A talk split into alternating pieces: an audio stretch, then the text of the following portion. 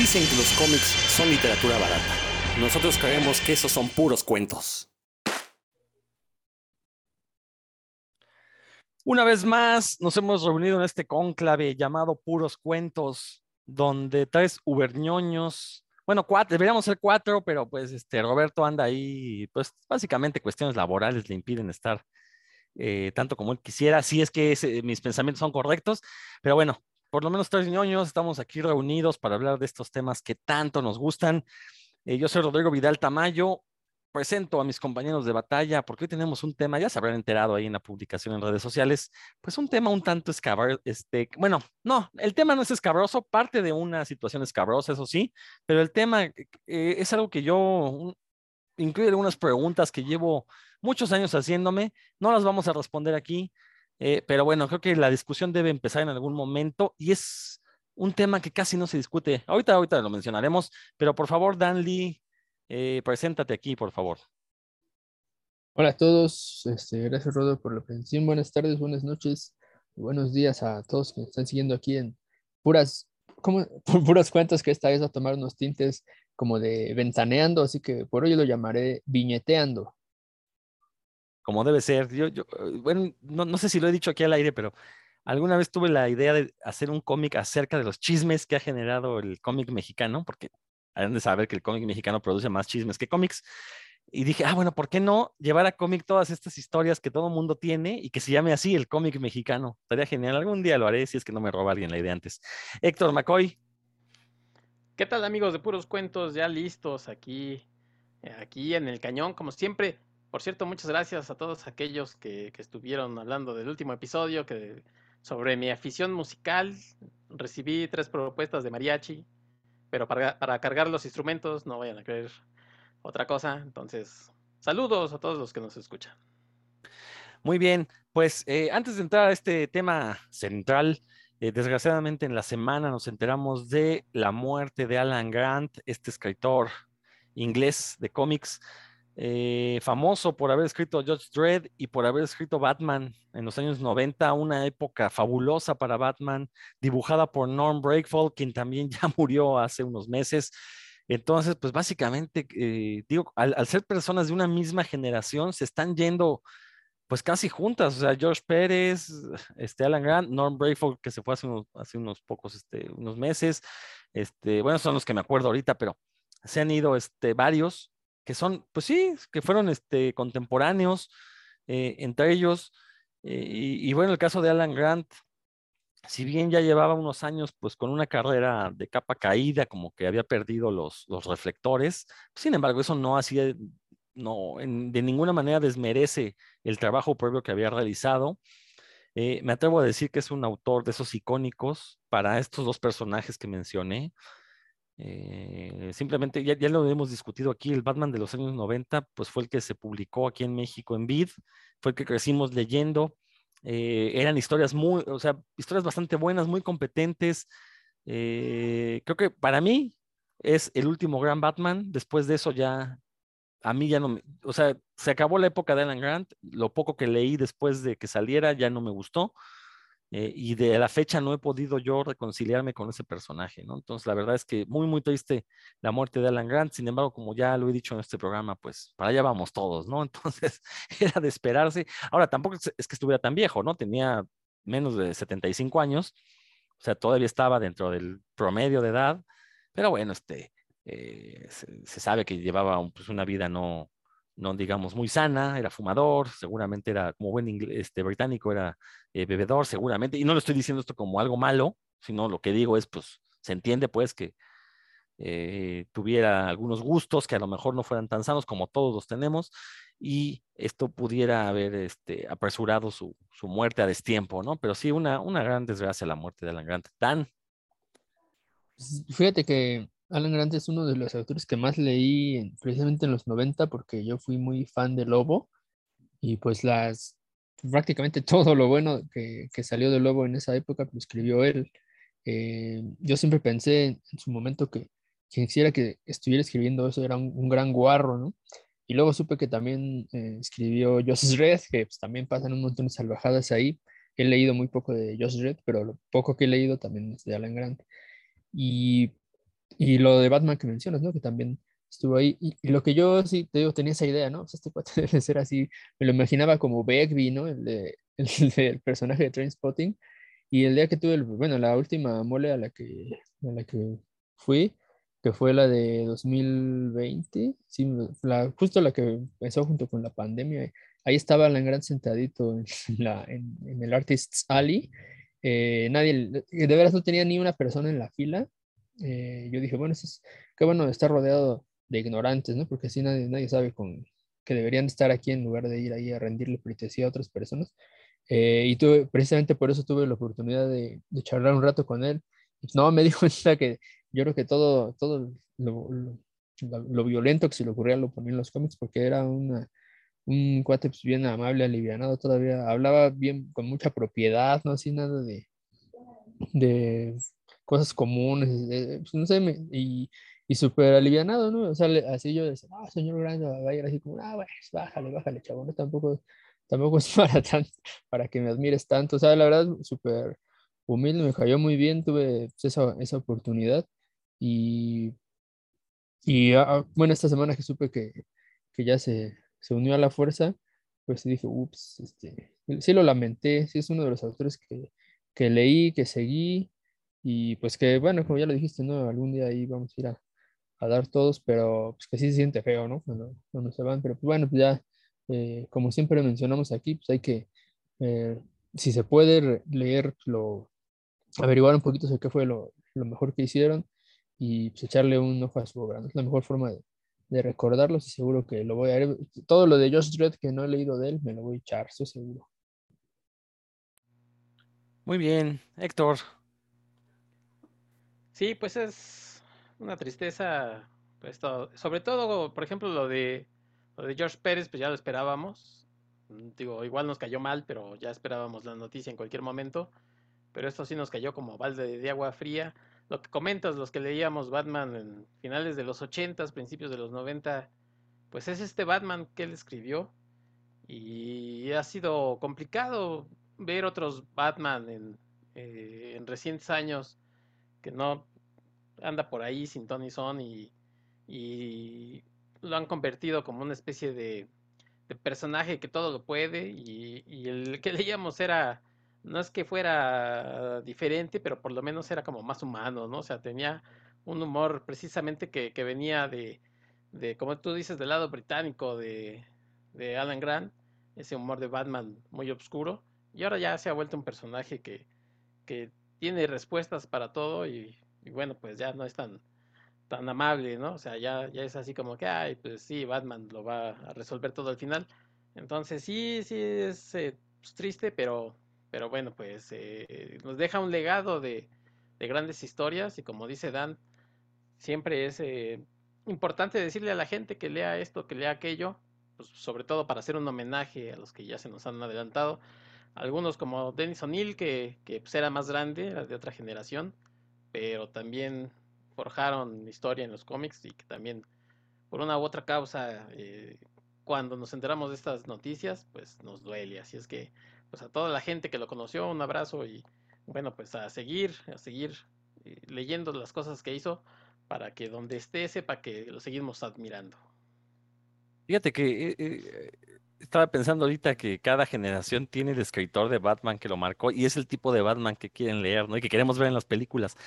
Eh, a la generación previa a la nuestra, estoy hablando 5 o 10 años antes que, de, bueno, más grandes que nosotros, pues es Dennis O'Neill, el Batman que les tocó, el, el, que escribió Batman en los años 70 y parte de los 80 y ese es el Batman con, el que están acostumbrados a leer. Nosotros, que lo leímos finales de los 80, 90, nos tocó Alan Grant, y sí, precisamente ese es el Batman que nos gusta, ¿no? Y es el Batman que hemos querido ver en las películas, y que por eso no, bueno, a mí no me han gustado las películas porque no se parece nada al Batman de Alan Grant. Um, lo cierto es que se sale Alan Grant de Batman, es cuando Batman se convierte en este estándar, personajes insignia de DC, y que lo convierten ya en este personaje totipotencial, ¿no? Capaz de, vencer a toda la Liga de la Justicia. Bueno, eso fue culpa de Grant Morrison, ¿no? Que lo hizo en su, en su gran, gran corrida de JLA. Pero digo, en el, en el caso de, de Grant Morrison, pues se entiende que escribía estas historias, pues porque tenían que mostrarnos a los héroes más grandes de DC, pero ya que en solitario Batman sea capaz de, ganar con a lo que sea, pues ya es así como chale.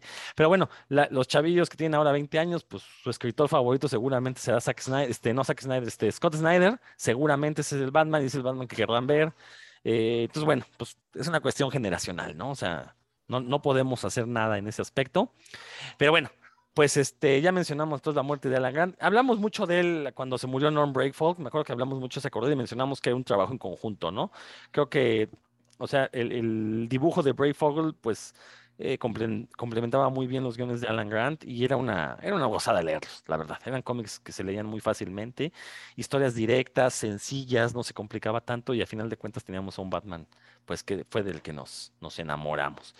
Bueno, nada más. Eh, yo, yo ahí difiero, yo no creo que sea Scott Snyder el, escritor de, esta generación, que yo creo que también ya va un poco de salida, sino los que jugaron los videojuegos, porque todo el tiempo piden este Batman eh, bulky que, que, puede destruir a sus enemigos y que es con el que jugaron. Incluso yo digo que es el Batman que con el que, que viene de este juego de y que es también parte de este cómic que te gusta a ti del, de Injustice. El Injustice, entonces ahí no ahí no tiene que ver eh, Scott Snyder. Ok, tienes toda la razón.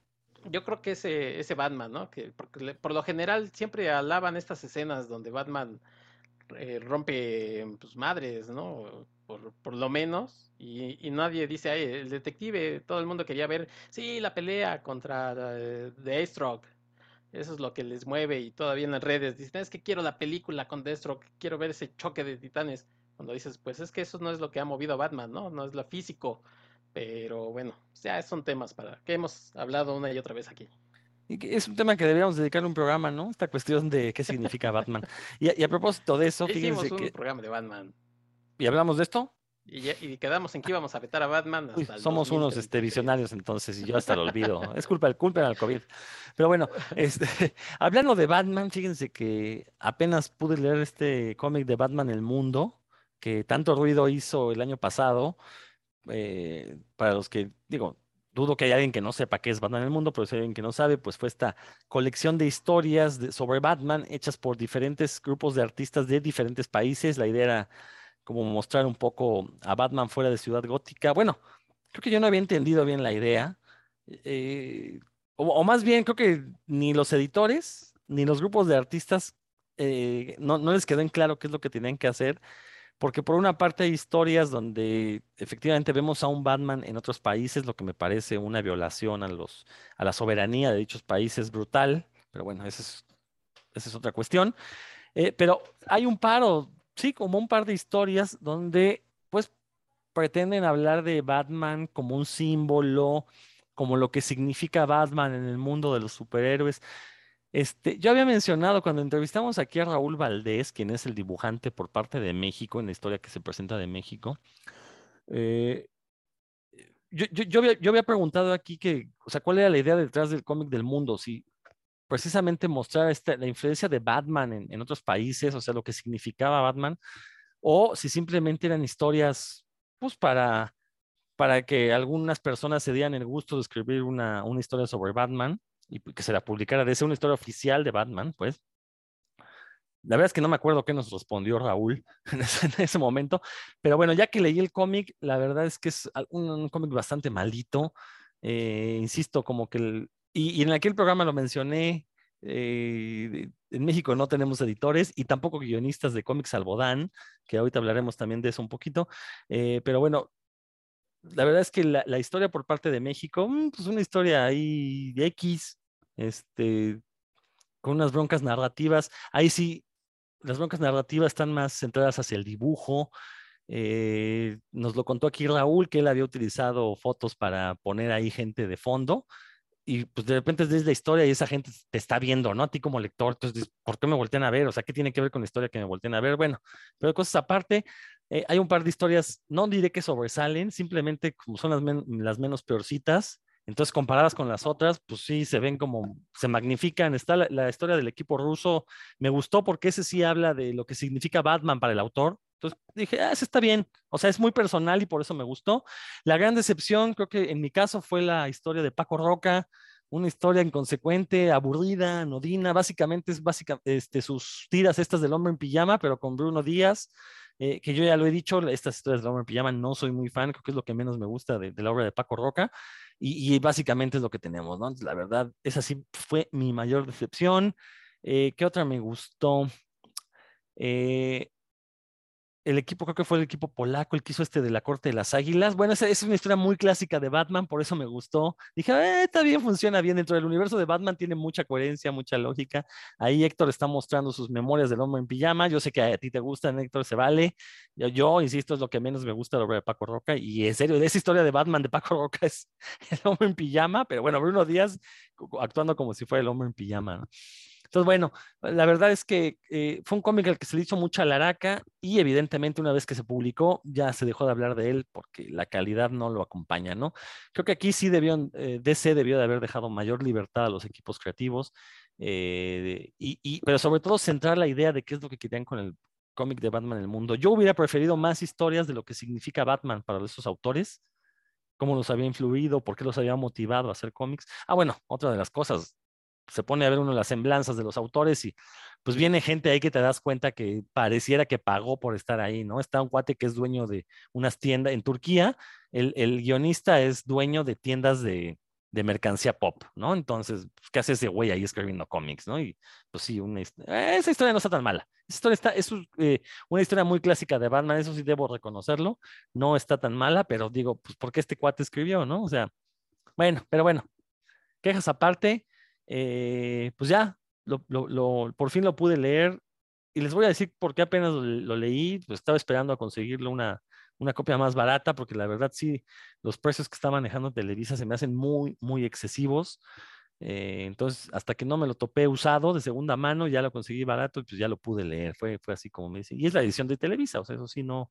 Eh, por más que estuve tratando de conseguir la versión española con portada de Paco Roca, eh, pues no, salía muy, muy cara, entonces no, no mi, bolsillo no me lo permitió. Dan, tú que ya lo leíste, porque yo sé que Héctor no, y no lo va a leer en el corto plazo, y no lo leas Héctor de plano, o sea, no te pierdes, no te pierdes de mucho.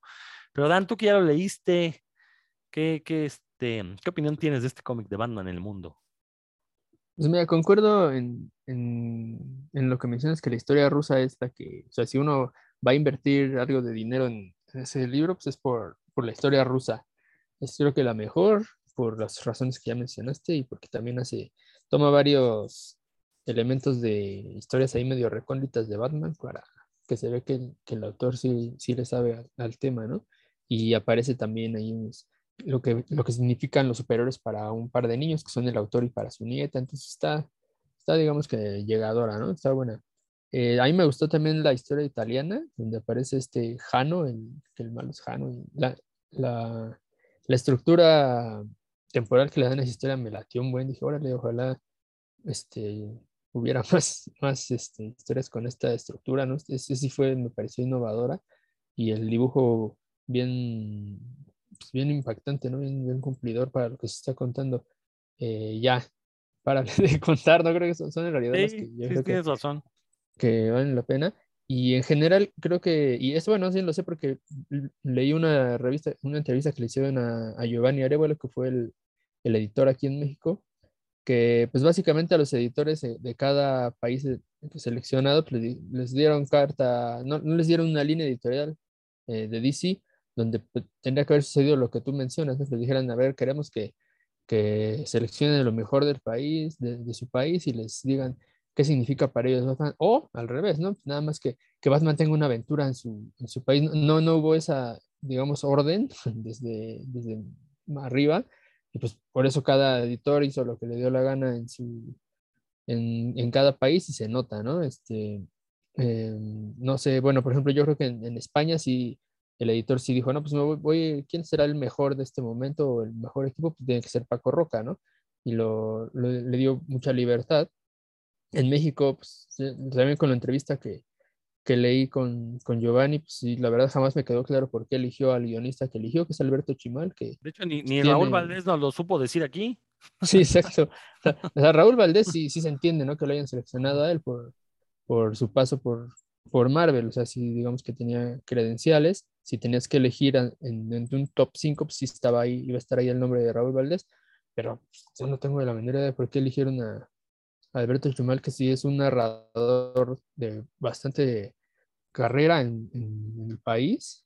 Este, digamos que dirían en el calabozo exagerando que escribe mal, pero seguido, ¿no? Este, no es un gran narrador, pero sí publica un montón y, y, tiene, y tiene influencias, ¿no? Este, a eso, eso en el mundo literario mexicano, sí.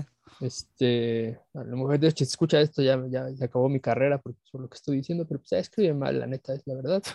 Em, salvo uno que otro libro que sí por ahí se salva. Pero bueno, yo no entiendo por qué eligieron a Alberto Chimal si no es este.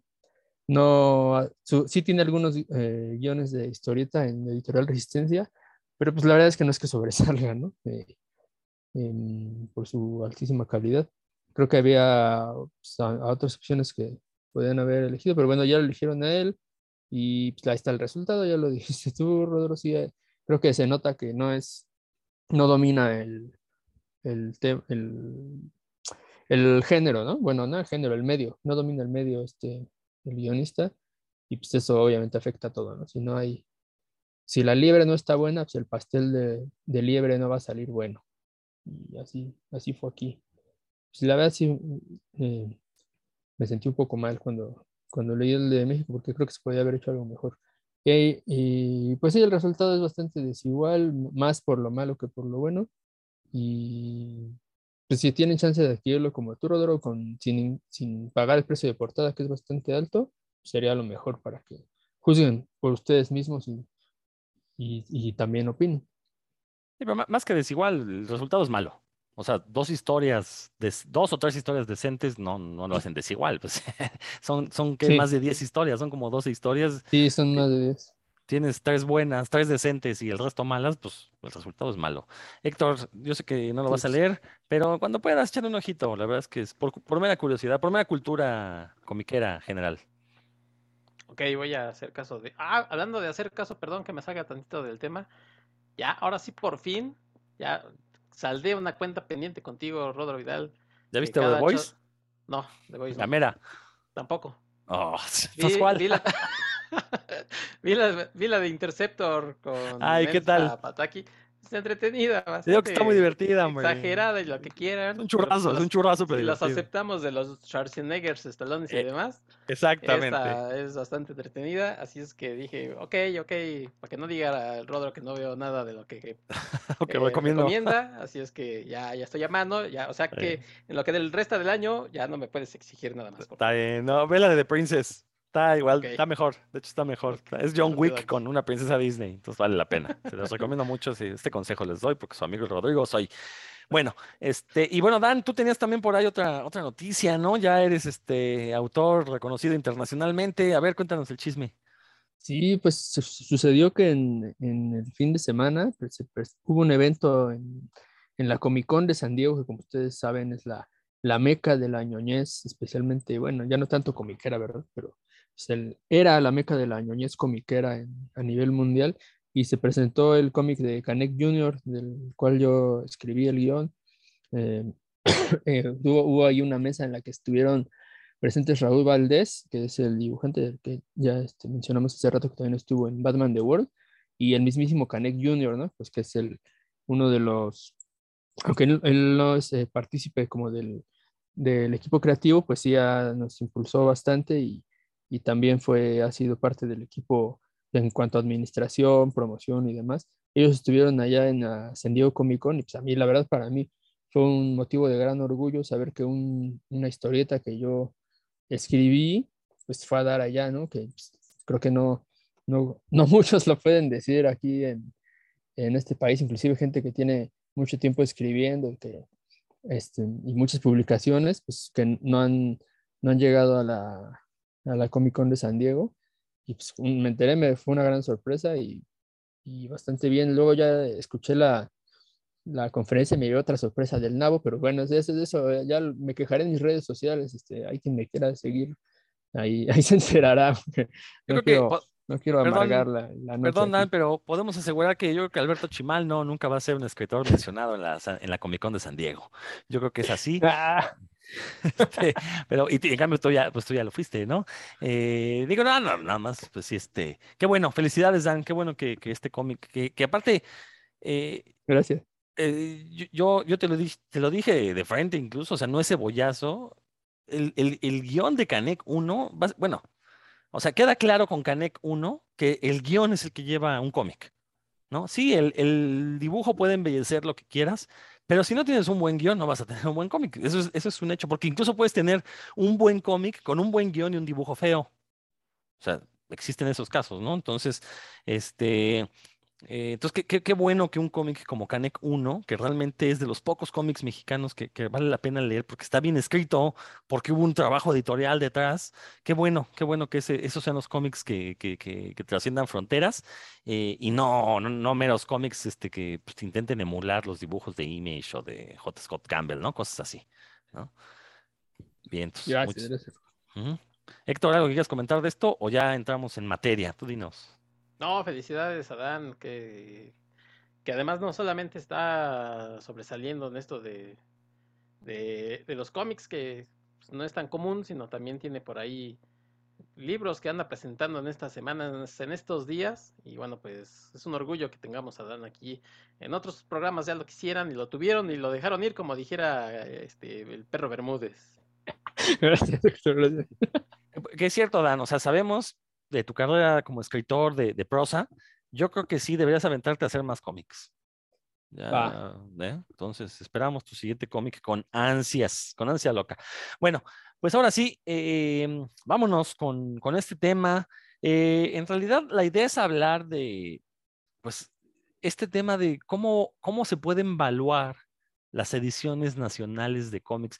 Ahora, cuando hablamos de ediciones nacionales, creo que conviene separarlo en dos grandes grupos. Uno son las ediciones nacionales de los cómics de licencia, o sea, lo que publicó Novaro de Superman, Batman, todo este tipo de cosas, los- el hombre araña de novedades.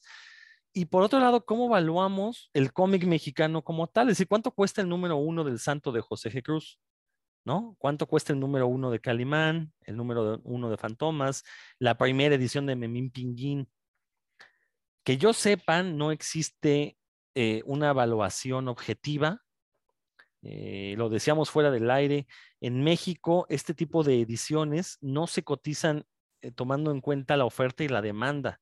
Que la oferta debe ser muy poca. O sea, no sé cuántos números uno del Superman de Novaro existan. No tengo idea. Y, y- y- de hecho, no sé si alguien lo sepa, pues, no sé si, eh, supuestos grandes coleccionistas tengan idea de cuántos ejemplares en el mundo existen del Superman 1 de Novaro, del eh, Hombre Araña 1 de, de novedades, desde la prensa, del de, Mac División Historietas, este, o sea, porque eso, eh, en Estados Unidos sí se sabe que la oferta, obviamente la oferta va a determinar, bueno, más bien, la demanda eh, va a determinar el precio con base en la oferta que existan de, de ciertos ejemplares. Sabemos que de Action Comics 1 hay muy pocos ejemplares en el mundo, entonces, y como hay una alta demanda por ser un ejemplar histórico, pues eso va a aumentar su precio a grados ridículos. ¿Cuánto se vendió la última copia? ¿Tres millones y medio de dólares? Si mal no recuerdo, algo así, ¿no? Creo que, bueno. En cambio, pues en México, al no saber cuánta oferta hay, y lo cierto es que tampoco es que haya una grandísima demanda por el Superman 1 de Novaro. Vamos a ser sinceros. Sí, hay alguna gente clavada que, que, de niño leyó cómics de Novaro y por pura nostalgia digo, pues quiero tener el número uno de Superman. Pero una demanda así apabullante que digan, yo realmente dudo que la haya fuera de algunos coleccionistas ahí, ¿no? Entonces, bueno, eso por una parte. Bueno, bueno, eh, este, entonces eh, dividamos estos dos grupos, ¿no? ¿Cómo evaluamos los cómics mexicanos, tanto las reimpresiones de licencia como los cómics eh, cre- creados aquí? Eh, y bueno, y por otra parte, eh, pues sabemos que el, mercado en el mercado del cómic en México es un mercado gris, eh, que en algunos casos varía hacia el negro. eh, está lleno de pasiones como todos los, los, mercados que hay. Y bueno, esta semana se, se salió un chismesazo en los grupos de Facebook. para quienes no lo sepan, uno de los grandes coleccionistas de cómic mexicano en México era Raúl Pantoja. eh, un coleccionista que se sabía que su colección, bueno, pues incluía los santos reales de todos aquellos que buscan cómic en México. No solo tenía el número uno de Superman de Novar, el número uno de Batman, todos esos. Tenía la primera aparición de Superman en un cómic mexicano, que si mal no estoy fue un Paquín. Eh, que dicen que es uno de los cómics más raros de encontrar en México, tomando en cuenta que se publica en los años 40, años después de la primera aparición de Action Comics 1, se publica en México. Entonces es un cómic rarísimo, se sabe que él también, pues tenía un, o sea, vamos, toda su vida había coleccionado estos cómics, eh, desgraciadamente murió el año pasado en, en, medio de la pandemia de COVID y eh, pues la gran pregunta que nos hicimos todos es qué iba a pasar con esa gran colección, ¿no? Yo, yo apostaba que eh, sus deudos, su familia, sabría lo que tenía en su colección Raúl Pantoja, porque yo pensaría que una persona tan apasionada habría compartido esa información con su familia, diciendo, no, pues estas cosas, o sea, me costó tanto y vale tanto y con el comprador correcto puede llegar a valer tanto. Y bueno, esta semana, eh, Luis Gantús quien creo que no es la persona indicada para hacerlo, no vamos, y no es la persona indicada porque dudo que tenga la ética para, para levantar el dedo y señalar a alguien como tranza. La verdad, me parece ridículo que lo haga él. Eh, saca una publicación diciendo que una persona, pues, no, ni siquiera tengo que decir su nombre porque yo ni lo conocía, y, tampoco se trata aquí de quemarnos, yo no tengo la información completa, simplemente voy a contar lo que contó Luis Gantús en su publicación, que una persona eh, había estafado a la viuda de Raúl Pantoja, le compró unos cómics muy, muy raros. Eh, en un precio promedio de 8 dólares por cómic, que según Luis Gantús, ese lote de cómics, por esta persona pagó 160 mil pesos. Según Luis Gantús, ese lote que le compró en 160 mil valía 100 mil dólares. Bueno, yo no sé Gantús de dónde saca estos números, bueno, el número de los 160 mil puede ser que sí sea real, que eso haya pagado esta persona, me queda claro, pero el valor de tasar este lote de cómics en 100 mil dólares, yo no sé en qué se fundamenta Luis Gantús. El punto es que pues menciona este hecho, menciona el nombre de la persona, lo señala como estafador y muy bravuconamente pues lo invita eh, a debatir en su programa como si su programa fuera pues el lugar a donde vamos todos a informarnos. Yo ni sabía que tenía un, este, un videoblog Luis Gantús. Eh, entonces, bueno, pues obviamente la, la, la, discusión se puso muy buena en redes. Discusión a nivel de chisme, eso hay que decirlo. Yo vi pocos argumentos. Eh, obviamente todo el mundo tildaba de estafador al mono este.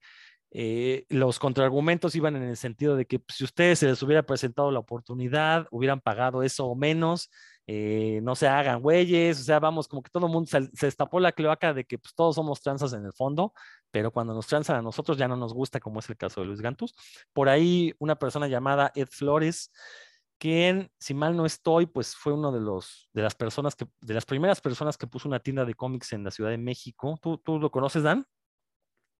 Este, si es así, si fue. Sí, o sea, él, él, tuvo, él era el dueño de Mantícora Comics. No si ah, que sí fue de las primeras. De, de, hecho, por, perdón, la leyenda dice que esa fue la primera tienda de cómics antes que Comic Castle, incluso. Tienda como tal. Puede ser. Porque recuerda que Comic Castle inicia como un puesto en Pericuapa y que el primero que tuvo un local independiente fue Mantícora. Pero bueno, perdón, Dan, perdón.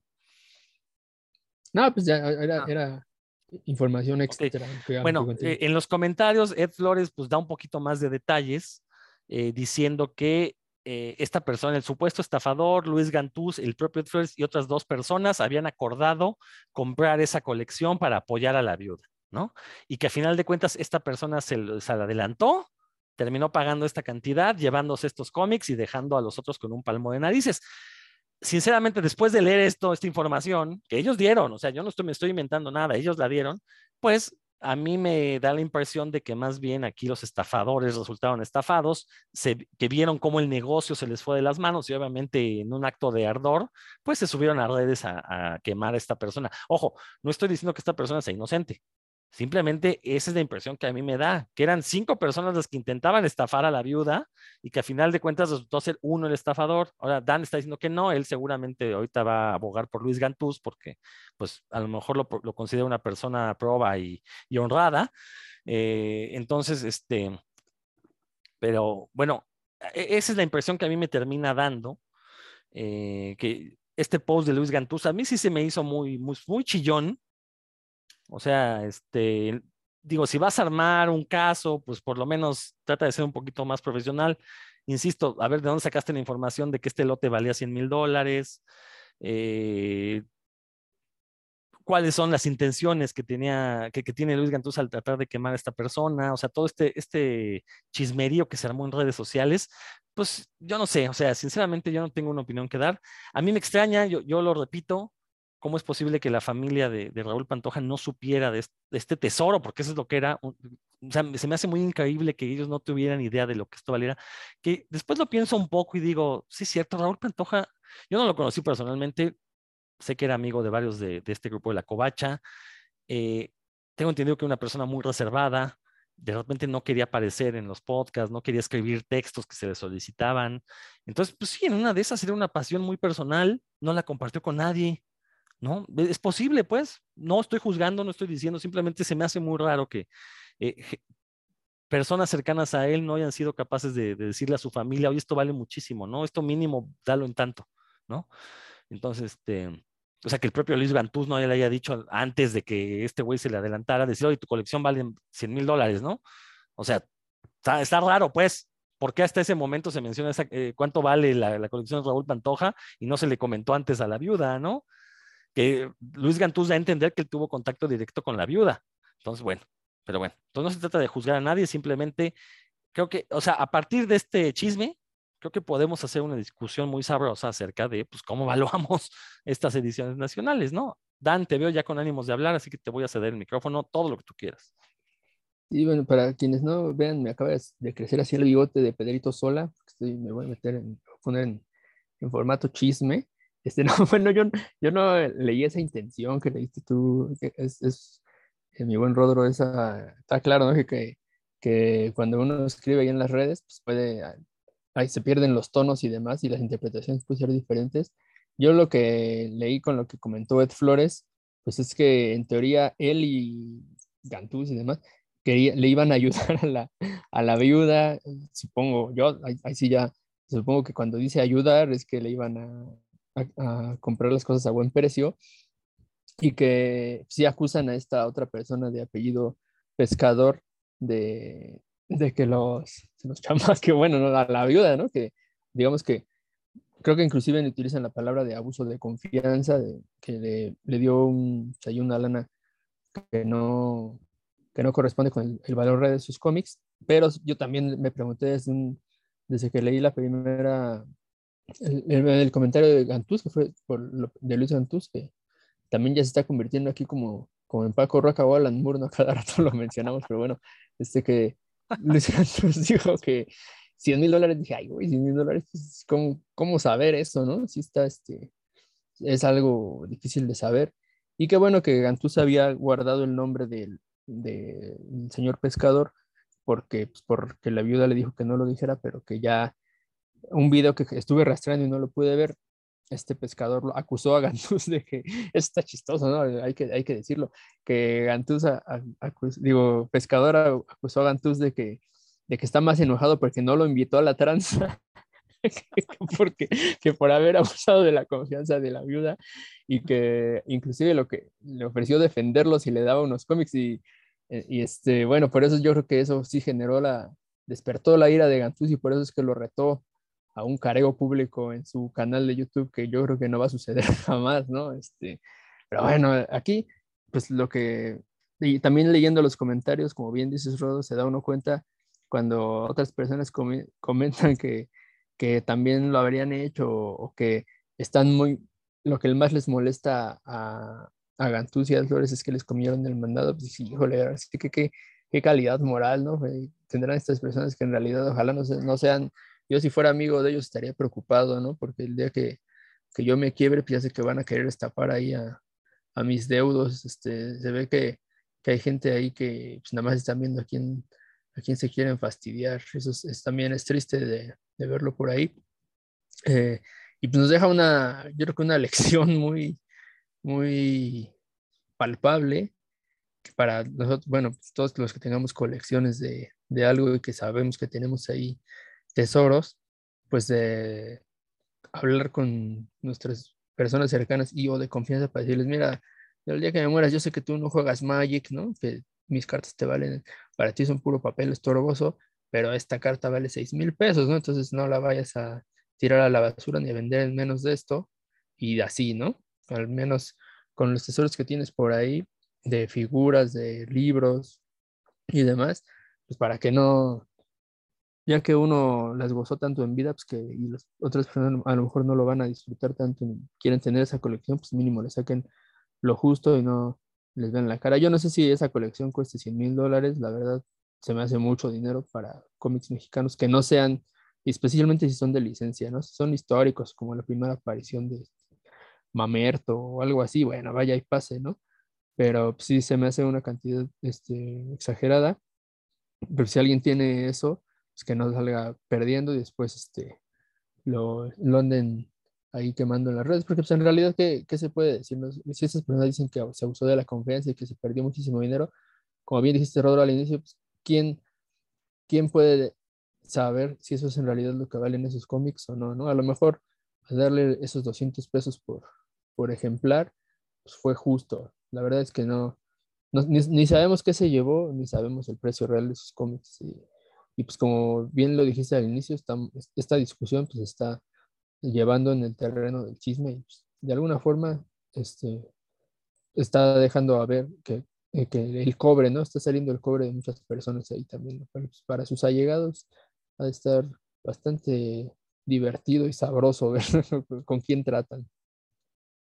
se está llevando el terreno del chisme porque así lo quisieron estas personas. O sea, Luis lo publica en Facebook, pues, ¿qué esperas? Obviamente en redes sociales no, no va a llegar la gente que sabe a comentar de manera concisa y correcta, ¿no? Pues obviamente vas a tener un montón de brosa ahí poniendo sus opiniones este, idiotas. seamos sinceros, o sea, eso es lo que son, ¿no? Eh, yo, yo insisto, o sea, yo sí siento que hay eh, un resentimiento por parte de, de los otros cuatro implicados, que recordemos que era un grupo de cinco, porque sí, efectivamente se les cayó el negocio, otro programa. Eh, Héctor, yo me quisiera ir un poquito más, más para atrás, eh, fuera de, este chisme, porque el, el negocio del cómic es totalmente especulativo, los números, eh, cómo están valuados, sobre todo aquí en México, en Estados Unidos sabemos que hay un poco más, no sé si llamarle industria, pero sabemos que hay gente que se encarga de evaluar las cosas, de, de tenerlas. Eh. Hay, hay, un mercado profesional. Exacto. Cosa que aquí no hay. Ya, perdón. Exacto. Sí, sí, sí. Y, bueno, pues durante mucho tiempo una referencia de, del valor de estos números, pues era la revista Wizard, que después nos enteramos, pues que también tenía que ver a alguien ahí que era el que le ponía los precios, ¿no? O sea, pero eso me lleva precisamente a que, desgraciadamente, Raúl, y, y creo que no lo puedo asegurar al 100%, pero Raúl pues nunca se abocó a la tarea de darle precisamente a investigar y hacer un tabulador, ¿no? De, los precios de estos números que él tenía. Si él hubiera tenido a lo mejor, sabemos que los ñoños, pues incluso eh, entre la familia, eh, a veces no compartimos lo que tenemos. La familia dice, ah, los cuentitos de este cuate ya se gastó otra vez 10 mil pesos por ese número, ¿no? En lo que este, era el fondo escolar de los chamacos y ya se los gastó. Entonces, a lo mejor pues, tampoco lo compartía entre familia, pero imagínense a Raúl haciendo un tabulador de los números que tenía, de los precios que podían llegar a alcanzar. Pues ahorita no estaríamos hablando de eso, incluso gente que pudiera tener por ahí entre sus cosas alguno de esos tesoros escondidos, bueno, pues decir, oye, yo tengo algo de esa época de de tal editorial en tales condiciones, o a lo mejor le falta la contraportada o está rayada, en fin, muchas cosas que, que muchos de nosotros no nos paramos a, ver. Incluso yo a veces he llegado a pensar, bueno, si vendiera mi colección, pues con que me dieran ahora, no sé, cinco varos por, por algún número, no sé, este, de los no tan importantes sería ganancia, cuando en realidad pues a lo mejor me gasté 50 pesos por algunos de ellos, pero pues así es el mercado. Ahora hay gente eh, también que, que, sabe del negocio y si uno va al rock show, por ejemplo, que es un lugar que a los que van los ñoños y que básicamente siempre quieren abusar, ¿no? O sea, pues, ya depende de uno de lo que quiera gastar. Y digo el rock show por decir una cosa, porque no sé, hace ocho años o una cosa así, lo de, lo de Fantástico ya era fantástico, creo. Con un número de, de Spider-Man que lo vendían a hasta tres mil pesos cuando que creo que era el, el, número El 700. de, de 700 de, de Spider-Man y lo vendían a 3 mil pesos y había quien lo compraba. Por eso lo ponían a ese precio. Entonces, ¿qué determina o cómo podemos saber el valor de tal o cual número? Pues también depende de, del que lo compre.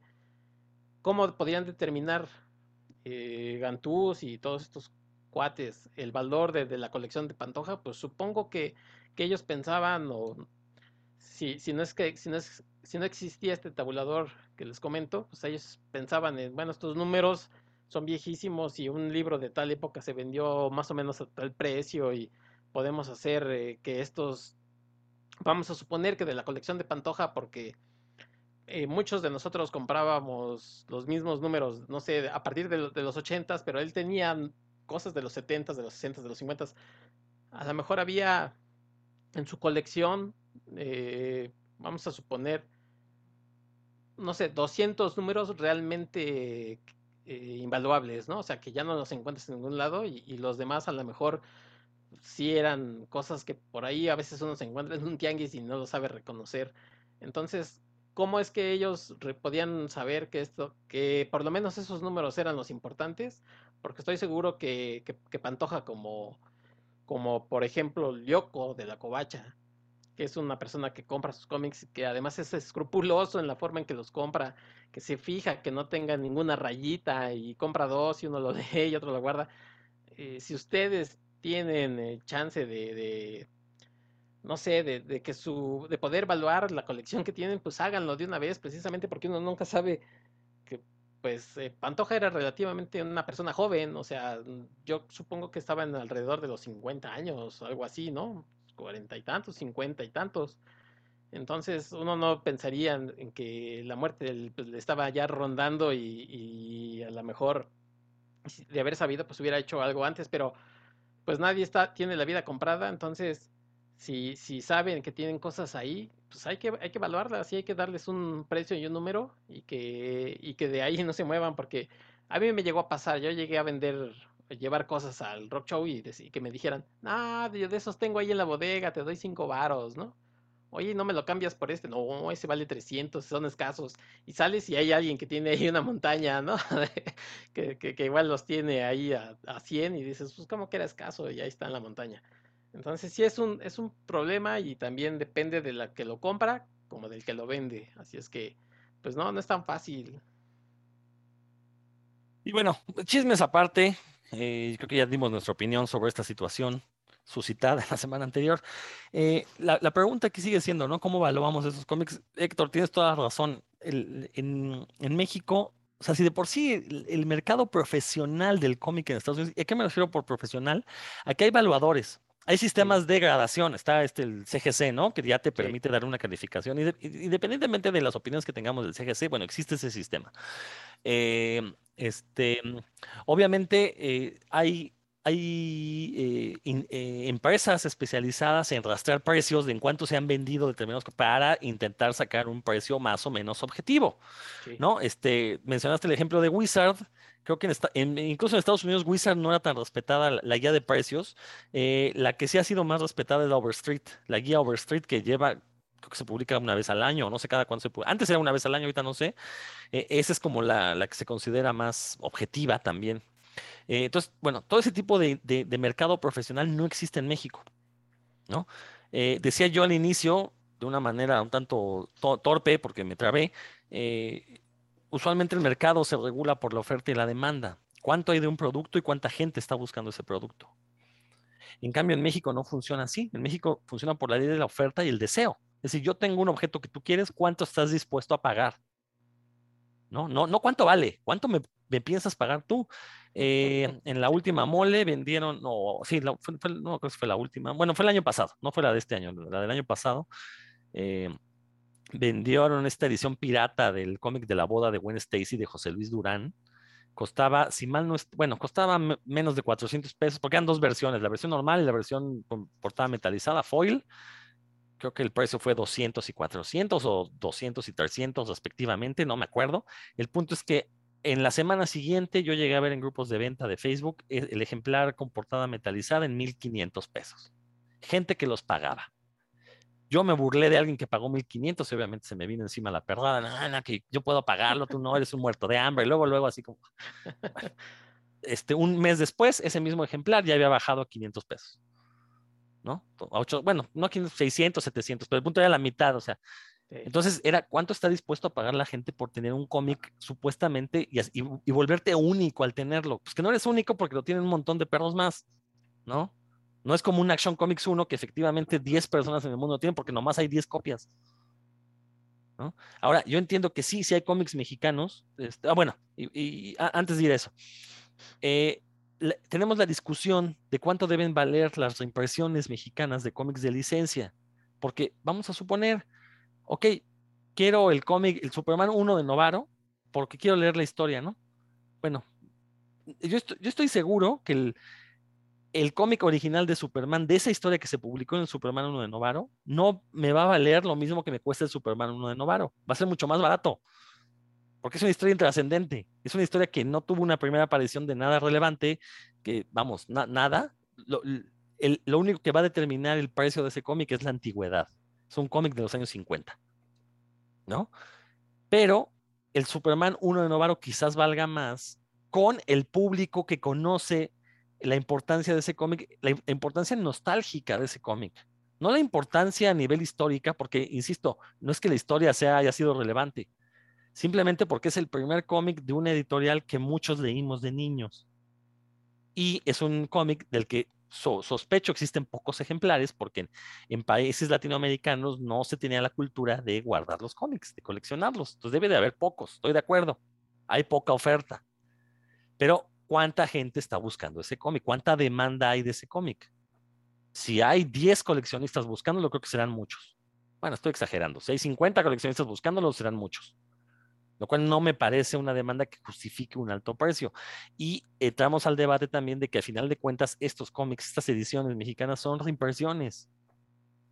¿No? En Estados Unidos, eh, quizás algún comprador loco te lo pague a un precio alto porque es la edición mexicana porque es una edición rara, entre comillas. Pero cualquier coleccionista de Superman va a preferir siempre la edición original, la gringa, porque esa es la primera edición, a cualquier reimpresión en cualquier otro idioma. Cosa que no sucede, por ejemplo, con los cómics de José Luis Durán del, de la Arañita y del Hombre Araña, porque esas eran historias originales, esas únicamente se publicaron en México, entonces se han cotizado de manera alta, eso sí lo entiendo. Hay poca oferta, hay mucha demanda de esas historias por, por los coleccionistas completistas. Entonces, bueno, entramos a esta pregunta, ¿no? O sea, ¿realmente valen algo las, las reimpresiones mexicanas? Quizás la antigüedad les dé un costo por el simple hecho de ser antigüedades. Pero, insisto, si nos, si nos basamos únicamente en oferta y demanda, el Superman 1 de Novaro, sospecho que hay poca oferta, pero también sospecho que hay poca demanda. No sé cuánto pueda costar ese cómic, pero que cueste, no sé. Es que yo, soy muy malo para poner precios, pero... Y no tengo idea de en cuántos hayan vendido, esa es la otra Muchos de estos tratos se hacen en oscurito, nunca se develan los, por privacidad, nunca se revelan los costos, ¿no? Entonces no tenemos idea de en se han vendido. O no, no sé tú, Dan, ¿qué opinas? bueno, perdón, Héctor, que tiene el micrófono abierto. ¿Tú qué opinas, Héctor, de esto? No, mira, pasa con muchas veces con, con figuras, pasa con, con, portadas variantes. O sea, ¿cuántos de nosotros, y repito otra vez, eh, estos centros que son eh, conocidos ñoños, pues, obviamente vas por una figura y te va a valer carísima y luego resulta que vas a un lugar, a un puesto ahí que la, que la persona vende las figuras y que cree que valen 100 pesos, dice, sí, llévatela en 100 pesos, ¿no? Entonces, ¿qué es lo que pone el, el valor a estas cosas? Ahora, ustedes se acordarán que el, content manager de la mole, el, que salió con, broncas, llegó a decir que ninguna reimpresión mexicana iba nunca a valer más ¿no? De, incluso de su, de su valor de portada, una cosa así, que jamás iban a, cotizar más alto de lo que ya habían costado. Y ellos mismos, o él mismo, eh, se metía en rollos de vender exclusivas a superprecios y fórmense y, y, después este, los cotizaban más altos, o sea, también era parte de este jueguito, ¿no? Yo no sé, repito, también cuántos, cuántos de estos eh, ejemplares que tenía Raúl realmente valían la pena y en qué condiciones estaba. Yo por ahí sí eh, eh, que tengo, bueno, pues todavía mucho acceso a lo de la covacha. De vez en cuando me enteraba así de, oigan, que Raúl consiguió tal número, órale, ¿no? Pues qué, qué bien, cómo los conseguía, no lo sé, cuánto pagaba por ellos, no lo sé, pero todavía en, años recientes eh, daba como esos campanazos, ¿no? De conseguí el número tal de, de como dices tú, de Novaro, de la prensa, o sea, viejísimos, eh, de, de, este, primeras apariciones de, de Marvel, de DC, en México, obviamente. Entonces, ¿cómo lo hacía y con quién lo hacía? Pues solamente él sabe y son secretos que se llevó a la tumba. Y fíjate, eso es algo importante que mencionas, sí cierto, o sea, sí, la colección de, de, Raúl era impresionante por su tamaño y porque eran cómics muy viejos, pero sí, ¿cuántos cómics serían realmente raros, no? Y, yo, yo, dejaría de lado las, las reimpresiones mexicanas, me iría más bien por los cómics nacionales, porque por ahí creo que él sí poseía este mítico número, número de fantomas que fue censurado por el gobierno de los años 80, que fue este, comprada toda la edición, destruida y que sobrevivieron, dicen que menos de 20 ejemplares, ¿no? Dicen, o sea, también no sé en qué se basen para decir eso. Eh, porque resulta que, pues sí, fue censurado, nadie, este, nadie se enteró, pero todos conocemos la historia de lo que sucedió ahí, está escaneado el número, o sea, entonces, ¿cuántas, realmente cuántas copias hay, no? Eh, creo que e, esos son los cómics que, valdrían la pena porque fueron cómics originalmente publicados en México eh, y que de una u otra manera ah, nos hablan un poco de la historia del cómic en México. Entonces, pues tienen, su valor no solo debe ser nostálgico, debe ser un valor histórico. El problema es que no tenemos dos investigadores para decir, este cómic debe ser valioso por eh, A, B y C. ¿no? nos tenemos que eh, fiar de lo que dicen los supuestos, eh, los supuestos expertos como Luis Gantús, este, pues sí, como el mismo Ed Flores, como muchos vendedores, que también esa es otra, ¿no? Que por ser vendedores viejos, creen que ellos tienen la razón y que saben mucho y pues no, cuate, o sea, tú eres un vendedor, siempre lo vas a ver desde el punto de vista económico, no lo vas a ver desde el punto de vista eh, de análisis, de investigación documental. ¿Tú qué dices, Dan? Pues dijiste un término que para mí es el más importante eh, en el momento en el que tuviera yo que evaluar un, cómic mexicano, que es el valor histórico, eh, tendría que ver, por ejemplo, mm, en qué año, en qué año fue publicado, para también tomar en cuenta esto, ¿no? Si, imagínense, por ejemplo, un, un cómic de los 50 que esté en muy buen estado, pues creo que eso, eso aumentaría su valor, ¿no? Si aparte de eso, ese, ese cómic mm, yo también, al igual que, que tú, Rodro, pienso que los cómics de licencia, pues no, no, no se pueden evaluar igual, ¿no? Que, que un, que un cómic generado originalmente para, por autores mexicanos, en, original, digamos, ¿no? Pues un Calimán, un Fantomas, Chanok, etcétera. Este, por cierto, que yo tengo ahí un Chanok en el que sale Bruce Lee, ahí se, algún día lo evaluaré y van a ver que me voy a hacer rico con eso. Pero bueno, este, un Chanok, este, un, cómics viejísimos de los 30, ¿no? De los 40, un, imagínense en primera, una primera impresión de Mi Pinguín, y más cuando esos cómics, como bien mencionas también, no, no se guardaban, ¿no? Pues terminaban ahí en las, en las de los pajaritos, ahí este, envolviendo verduras, eh, demás, ¿no? O sea, ese, eh, esos, esos cómics, pues sí, habría que, si, si yo pensara en un cómic mexicano, claro, pues pensaría en esos factores, ¿no? En cuanto a los cómics de licencia, pues creo que solo inclusive los que están a ustedes pueden salir a su puesto de periódicos. Ahorita hay unos buenísimos, no sé, el de Gotham City Department, está Vi la espada de Israel, que la volvieron a reeditar. Sí, y, también están carísimos, ¿no? sé, creo que no, no, es, eso, quien quiera pagar tanto por ellos, pues será nada más por, por estar al día, porque en realidad, pues esos de los, los cómics de licencia en México, o porque pues no, no tienen la oportunidad de, de leerlos en el, el idioma original tal vez, pero valor monetario, pues no, no. Y sí, las ediciones están bien bonitas también, ¿no? Pero no cuesta, no, no, no valen lo que cuestan, pues son carísimos. Y, y la misma editorial lo sabe porque luego los andan vendiendo a la mitad. Eh, entonces los cómics de licencia sí los saco de esta categoría, porque al igual, para que se lleguen a evaluar tendría que suceder algo como, no sé, como la muerte de Superman de Beat, ¿no? Que fueron 25 ediciones, y pues sí, una primera edición, si obviamente aumenta su valor si está en buen estado, porque ya, ya será un poquito más difícil de conseguir, ¿no? Porque se, imprimieron miles de esos. Eh, entonces, el valor histórico, para, ya, me andaba yendo por las ramas, pero regresamos a lo del valor histórico, creo que eso es lo que valdría la pena tener en cuenta. ¿Quién escribió, por ejemplo, se acuerdan alguna vez les comenté, ¿no? que Gerardo de la Torre escribió algunos fantomas. a mí, para mí eso es valioso, ¿no? Que un escritor, un narrador de la talla de Gerardo de la Torre, eh, encontrar un guion de él en, una historieta mexicana original, pues eso para mí le aumenta su valor.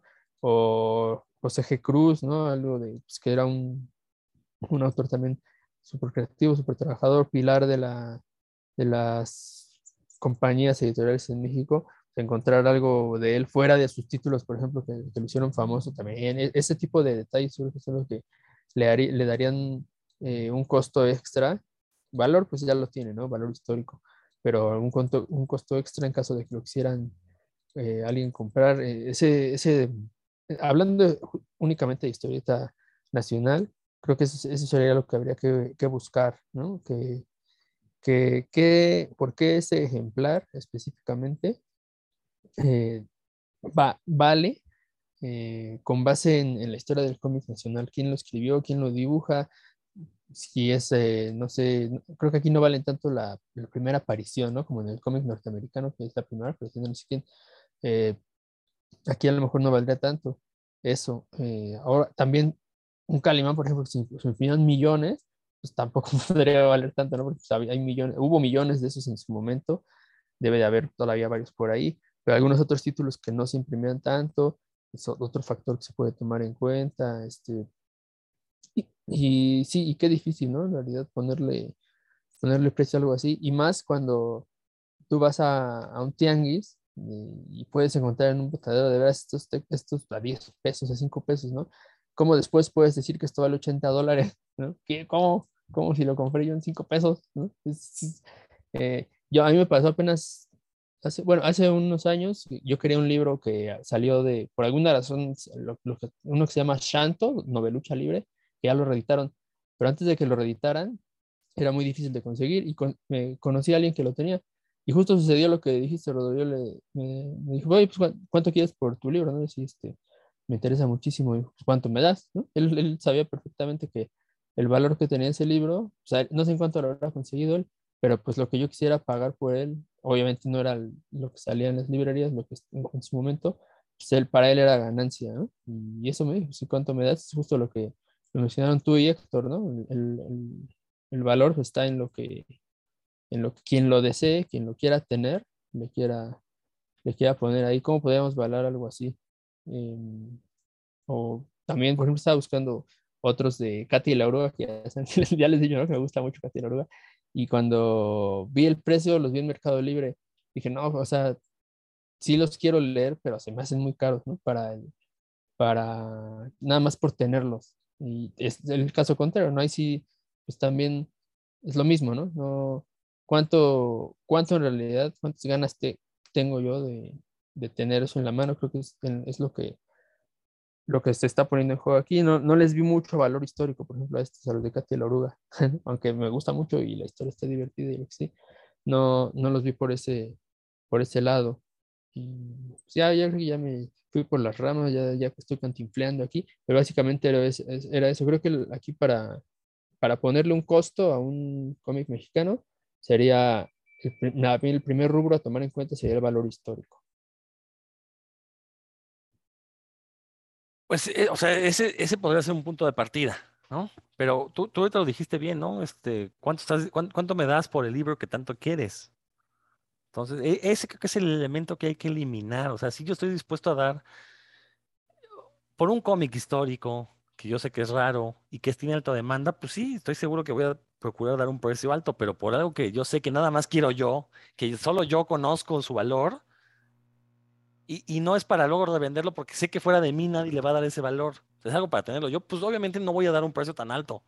Voy a dar un precio que yo considere justo. ¿No? Sí, ese precio, eh, perdón, ese precio justo puede a lo mejor irse a la baja. No estoy diciendo que sea una tranza, sino simplemente es un libro, el, de Shanto, que me parece, yo, yo también, esa primera edición, pues yo también la ando buscando, ¿no? Pero te doy sincero, no pienso pagar más de 100 pesos por ella. Sobre todo porque ya hay una edición nueva. Entonces, y los 100 pesos es simplemente por el hecho de que alguien se dio la tarea de conservar el libro en buen estado. ¿No? no eso es lo que yo pagaría. Perdón, Héctor, así vas tú. No, este, yo lo que quería comentar, Rodrigo, es que pues así sucede con, este mercado del coleccionismo. Los hay de, por ejemplo, de discos de vinil que, que, durante tiempo por, por el CD pues en medio se murió, actualmente vuelven, muchos artistas vuelven a sacar vinil y, mucha gente cree que a lo mejor esos discos van a llegar a, tener el valor de aquellos pues, viejos, ¿no? Pero pues no, no lo alcanzan.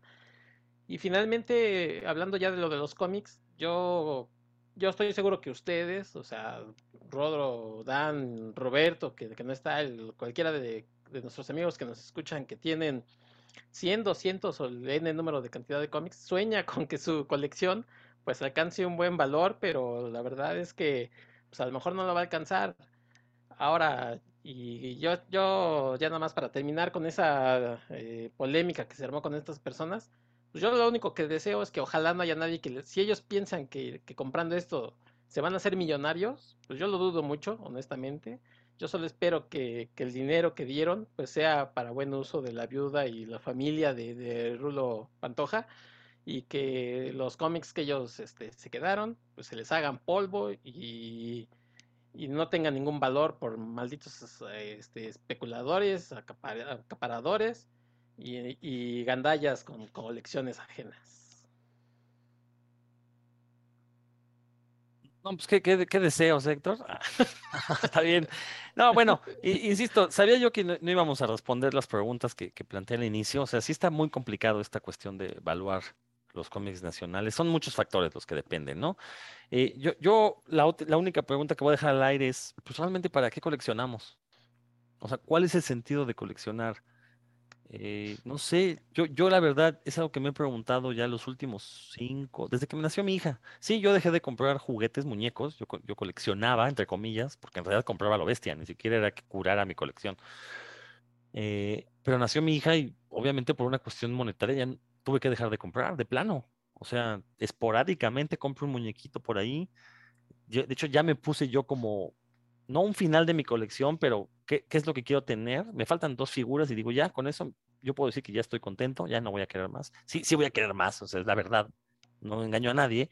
Lo que digo es, ya no voy a comprar más, ese va a ser mi límite, pero fue porque dije, bueno, ya no tengo la posibilidad económica de estar gastando tanto dinero en muñequitos. Dos, están muy caros los pinches muñequitos. También ya me duele el codo, o sea, ya no es justo pagar 600 pesos por una figura, no me parece justo.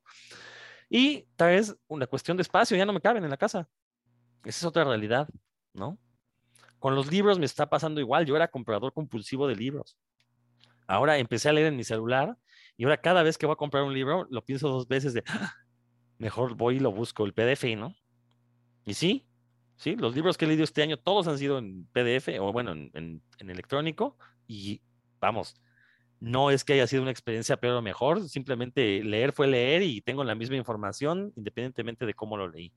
Entonces, ¿para qué coleccionamos? Simplemente para tener cierta tranquilidad, este, tranquilidad en mi alma de decir, ah, tengo tal número, ¿no? Lo, conseguí. O coleccionamos para presumirle a los demás, miren lo que tengo y ustedes, ¿no? Para sentirnos únicos. Que obviamente Raúl Pantoja podía sentirse todo lo único que quisiera. Él sí tenía números únicos, estoy seguro. Estoy seguro que en su colección hay cómics, o había, si es que no los vendieron, que era la única copia existente de ese ejemplar. Estoy segurísimo. ¿No? Y ese cómic, pues sí tiene un valor. Pero los que pagaron 1500 por esta muerte, ah, por este, esta boda apócrifa del hombre araña y Gwen Stacy, ¿qué tan únicos son si hay mil güeyes más que tienen ese cómic, ¿no? Los que pagaron 3 mil pesos por el 700 de Amazing Spider-Man, yo tengo esa copia, me costó 80 pesos en el puesto de revistas. ¿Qué tan únicos se pueden sentir? ¿no? Entonces, ¿para qué coleccionamos? Esa es la pregunta que tenemos que hacernos. Y creo que si la, respondemos de manera honesta, nuestras colecciones, no digo que van a valer más, creo que va a ser más placentero coleccionarlos porque ya no va a ser juntar por juntar y, por creernos mejores que los demás, simplemente porque nosotros eh, eh, estamos conscientes de que coleccionamos por una cuestión de, pues sí, quizás de bienestar emocional y como bien dijiste, Héctor, pues hay que, si sabemos que tenemos alguna cosa por ahí que pudiera valer dinero, pues sí dejárselo en claro a las personas de mayor confianza. Dan, ¿vas a comentar algo? Sí, dije, ojalá que todo este chisme se, resuelva en el rock show, que les pongan una jaula así de como de la UFC y se metan todos ahí con unos guantes y mostrando las panzotas y van a aguantar como 40 segundos, yo le calculo en un tiro pero pues 40 segundos que valdrá la pena ver. Ojalá eso suceda, me gustaría bastante y yo la neta sí iría con cubrebocas obviamente. Como el maestro este del poli que se peleó con el chavo, así que se agarre. El Peters. El Peter, sí, sí, sí. Sí, y, y contestando tu, tu pregunta, Rodro, ahí está Dan, que es psicólogo, o sea que seguramente te va a decir que tienes algún trauma eh, no resuelto de tu niñez. Y nada más que eso sí, pues, págale lo que cuestan sus consultas del Dan, no, no, no seas este, marro, Estamos favor. tranzas. Sí, Págale ¿verdad? con un cómic de esos que sí valen. Ay, pensé que iba a decir págale con cuerpo. Pero bueno. Pues, si bien. Muy bien, pues creo que ya, ya llevamos, pues, llevamos la hora de rigor. Este, como dije, no íbamos a responder esas preguntas. Creo que ya aportamos. Lo que sí que siento que es que hemos aportado para este debate y que el debate va más allá de la tranza, ¿no? Creo que lo de menos es si alguien se transó a alguien, si alguien no pudo hacer negocio con eso. Creo que, eh, bueno, no, digo que sea lo de menos en el sentido de no nos importa que se hayan estafado a alguien, ¿no? Me refiero a que aquí lo, lo- el, el tema de fondo es, eh, pues sí, intentar profesionalizar el mercado del cómic nacional de una u otra forma, ¿no? No podemos depender de, pues, un tianguis que se pone de manera, no sé si ilegal o semi-legal, afuera de una estación de metro, eh, de gente que se las da de experta en el cómic, autonombrados expertos, que son los que te dicen cuánto va a valer o por qué es importante. Y digo autonombrados porque, pues sí, realmente, y hay que decirlo con todas sus letras, ¿no? A, a Luis Gantús nadie le ha dicho tú eres un experto, él se ha presentado así. No dudo que sí sepa, porque sí sabe del cómic, pero también no dudo que se haya aprovechado de esta autoridad que él se ha fabricado, pues para aprovecharse en, de- de- algunas situaciones, ¿no? Eh, igual, insisto, lo que decía hace rato, ¿no? No porque alguien haya tenido una tienda de cómics hace 30 años, eso lo hace ya la persona más sabia en ese tema, o sea, no, ¿no? Este, entonces, creo que sí tenemos también que, que cuestionarnos, pues, cómo está la, la- la escena del cómic nacional, que incluye a vendedores, a compradores, e incluye este tipo de situaciones.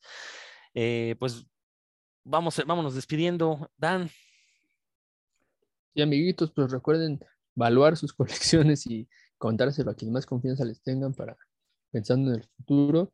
Y pues no, no se dejen ver la cara por, por vivales por ahí. Que los engañabobos sobran en este, en este mundo. Y pues, sigan pasándosela chido escuchando puros cuentos. Héctor, Amigos de puros cuentos, ustedes más que nadie saben el valor, sobre todo emocional, que tienen esas colecciones, así es que no la malbaraten. Yo se las compro por un peso sus colecciones para que no sufran y que sepan que quedan en buenas manos. Y además deben de saber también que le demos todas sus opiniones respecto al tema. A veces, porque a veces se llegan, sí se manchan, se, se avientan unas Biblias ahí, eh, el Jason y el, el otro este, hermano, este el del individuo este que está aquí, se, híjole, se- se- kilométricas. Yo empiezo a leer dos renglones y me pierden porque, pues, sinceramente, soy chavo de la nueva ola de, de TikTok. Solo aguanto unos segundos. Pero saludos, saben que los leemos y les agradecemos también que nos escuchen. Próximamente más temas de estos sesudos que tanto emocionan a los oyentes. Gracias, gracias. Hasta la próxima. Yo, a diferencia de lo que dice Héctor, eh, a mí no me vendan sus colecciones, a mí dónenmelas, yo no lo hago por el dinero, entonces a mí dónenmelas, les aseguro que van a estar bien cuidadas y en su debido momento serán donadas a una persona que las aprecie tanto como ustedes lo hicieron o como yo lo hice, o a alguna institución de investigación donde sé que les van a dar un- una conservación adecuada. Entonces, sí, no, no, no, no metamos el sucio dinero en estas cosas, denmelas gratis. Eh, yo soy, eh, sí. ¿Usted vende la colección o la dona? Mira, me pones a pensar con esa pregunta porque, pues la verdad es que como las que hice aquí no, no tienen respuesta. Pero bueno, esto fue Puros Cuentos. Nos escuchamos la siguiente semana. Manténganse nerds de aquí hasta entonces. Adiós.